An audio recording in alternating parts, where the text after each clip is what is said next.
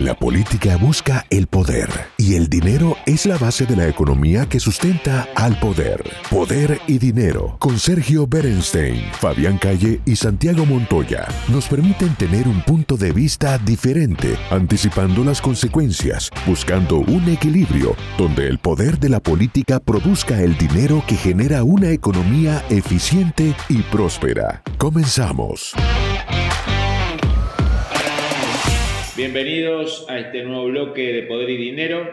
Vamos a abordar ahora un tema quizás hoy más caliente que lo que hemos desarrollado en los últimos programas, que hemos hablado mucho de Ucrania y de otras situaciones de conflicto en el mundo, que se trata del tema China y la ambición china de controlar lo que ellos llaman una provincia rebelde y muchos países del mundo consideran un Estado-nación que es Taiwán.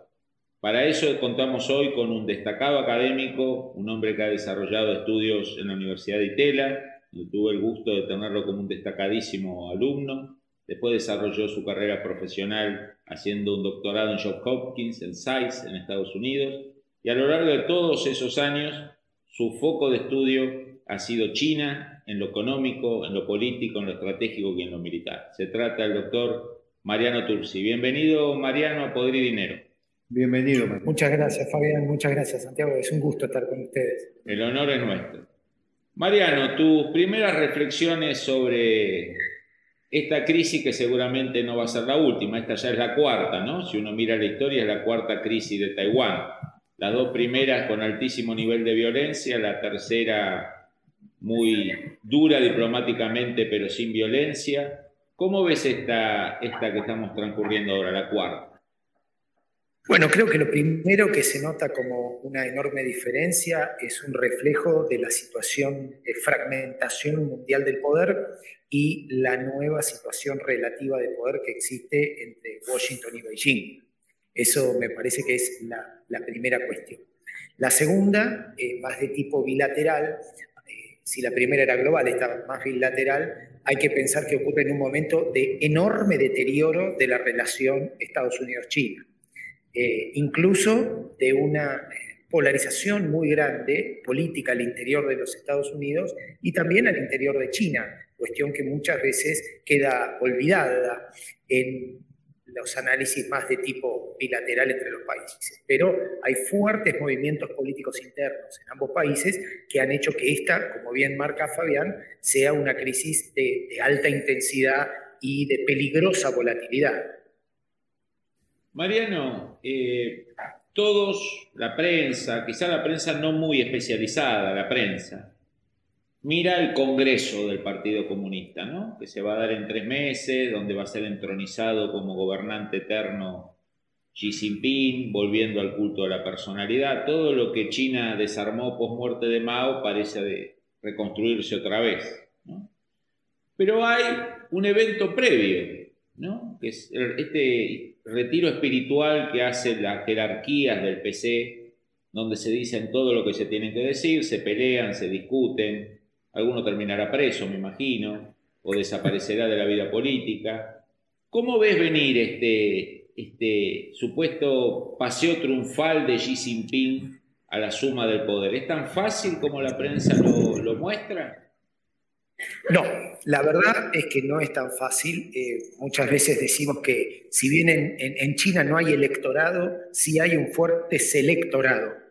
Con lo cual, esas divisiones internas entre las corrientes del eh, Partido Comunista, no nos olvidemos que el favorito antes de que fuera elegido Xi Jinping en el 2013 era Bo Xilai, y también se veía, como bien marcaba Fabián, un camino casi automático eh, al poder, no es tal. Sí es cierto que desde que llegó Xi Jinping al poder se ha ocupado de debilitar, encarcelar, dividir o destruir a las facciones rivales que tiene. Entonces, en este momento no se ven articulaciones eh, de una coalición contra Xi Jinping entre actores económicos y actores políticos al interior de la República Popular China, ¿sí? en lo que comúnmente se, lo que se refiere como pequinología. Yo no diría que Xi Jinping tiene un poder absoluto sobre el sistema o que va a ser entronizado, sino que ha sido muy efectivo en navegar un sistema que un profesor mío, David Lampton, caracterizó como el molino de la negociación eterna. ¿sí? Puesto que al interior del Partido Comunista, además de facciones ideológicas, también hay intereses contrapuestos, geografías rivales y también con el creciente peso económico de China, no solamente actores transnacionales al estilo de compañías estatales o bancos multinacionales, lo cual se ha disparado con la iniciativa de la Franja y la Ruta, sino también compañías privadas. Cuando Garton Nash, seguramente lo, lo ubicás, destacadísimo profesor de historia de Oxford, le preguntaron al finalizar la Guerra Fría cuál era el problema clave que había llevado al colapso de la Unión Soviética. Para sorpresa del periodista que lo entrevistaba, no habló de la economía, que era un desastre, sino que dijo la falta de un mecanismo sucesorio y claro.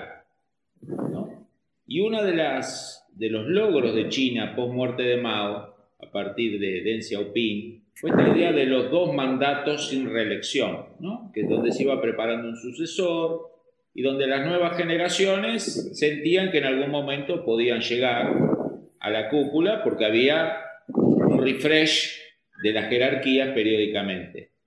Bueno, ese sabio instrumento que viene a resolver los problemas de la sucesión de Mao, que terminó en una tragedia, el senil, dejando a la esposa con, con una banda de ladrones alrededor que terminan siendo ejecutados por el propio Partido Comunista Chino, que había desarrollado el Partido Comunista Chino de un mandato, dos mandatos y viene el sucesor, se acaba.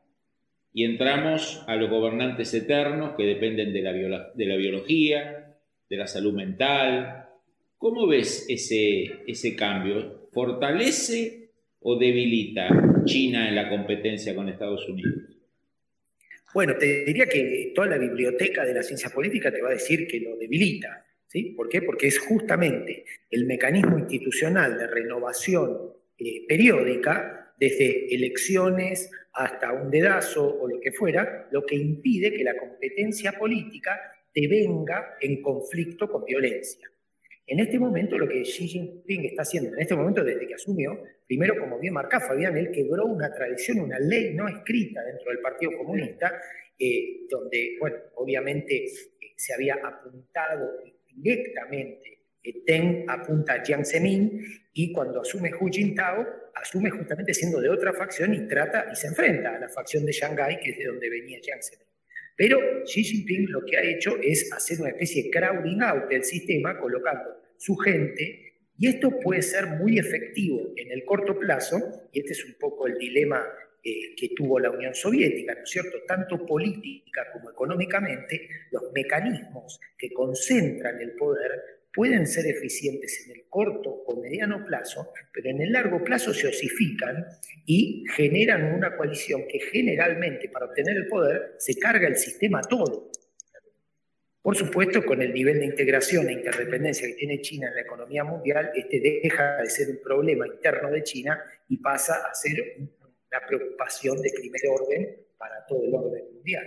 Se me ocurre plantear, eh, Fabián, eh, en este punto del desarrollo de, Mariano, eh, un punto que tiene que ver con el tema económico, porque escuchando lo que estabas mostrando recién sobre la permanencia de Xi Jinping en el, en el poder, también es verdad que si uno tuviera que decir los grandes logros, de Xi me parece que tendríamos que decir, bueno, China es una locomotora económica mundial que está, de hecho, digamos, amenazando seriamente la hegemonía económica de Estados Unidos. Pero eh, el mundo ha entrado ahora en una fase diferente, digamos, ¿no es cierto? La pandemia, yo diría la desglobalización parcial de Trump, eh, la pandemia, ahora la situación, digamos, de tensiones bélicas, bueno, de guerra en, en Europa, eh, y, posiblemente la, tendencia a que emerja una globalización, pero con dos liderazgos, según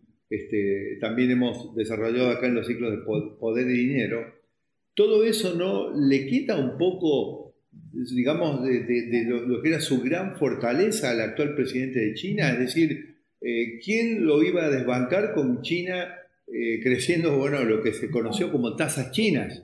Ahora China no es que no crece, pero la verdad que ya no es, eh, no es lo mismo y, sin embargo, digamos, se hizo una dinámica en China de, población rural que se fue urbanizando y demandando la incorporación a, una suerte de clase media y a un mundo que eso se va a ralentizar y posiblemente ah, internamente pueden manejar esto, Mariano, eso afecta el liderazgo del actual presidente chino en perspectiva para esta elección.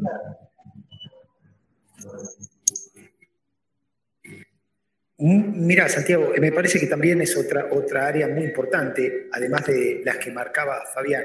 Me parece eh, muy importante tener en cuenta lo siguiente. Primero, cualquier ralentización de la economía china genera un misil en la credibilidad del Partido Comunista. El contrato social del Partido Comunista con la sociedad es mantener el monopolio del poder y la hegemonía, tanto cultural como política, siempre y cuando haya niveles crecientes y sostenidos de bienestar económico. Si eso falla, y ese fue un gran problema de Xi Jinping, por eso ha buscado otras formas de legitimar el poder como el nacionalismo.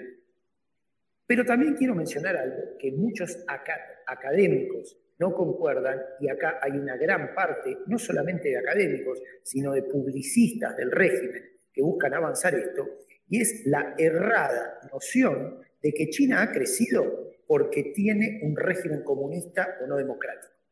Esto politológicamente no es cierto. ¿sí? No hay nada que nos diga que sea la variable causal del éxito económico chino la, el sistema político cerrado. Esto no es así. Y justamente la prueba más cabal de ello va a ser cuando el ciclo no sea alcista, y las tasas se reduzcan. Sí, podemos también usar, Mariano, antes que vayamos a la pausa y retomemos en el próximo bloque, que los chinos viviendo en libertad, en democracia y con respeto a derechos humanos a pocos kilómetros de China también prosperan y muy bien, ¿no? Taiwán. Claro, hay, no solamente hay ejemplos de regímenes eh, comunistas o no democráticos que les ha ido pésimo, desde la Unión Soviética Cuba, este, también hay regímenes eh, comunistas a los que les ha ido bien justamente por haber abierto selectivamente y haberse abierto al mercado. Y además, técnicamente, ¿cuál es el problema? El problema es que los regímenes cerrados no tienen eh, circuitos de información que se retroalimenten. Esto lo estudió Amartya Sen con el tema de las hambrunas. En los regímenes no democráticos, este, los problemas de oferta y demanda de alimentos, al haber circuitos cerrados de información, que son los que necesitan estos regímenes, devienen en hambrunas. El análisis sobre el poder y dinero concluye por hoy. Seguimos con los cálculos y proyecciones para ofrecerles nuevas herramientas que les ayuden a tomar mejores decisiones. Hasta el próximo programa.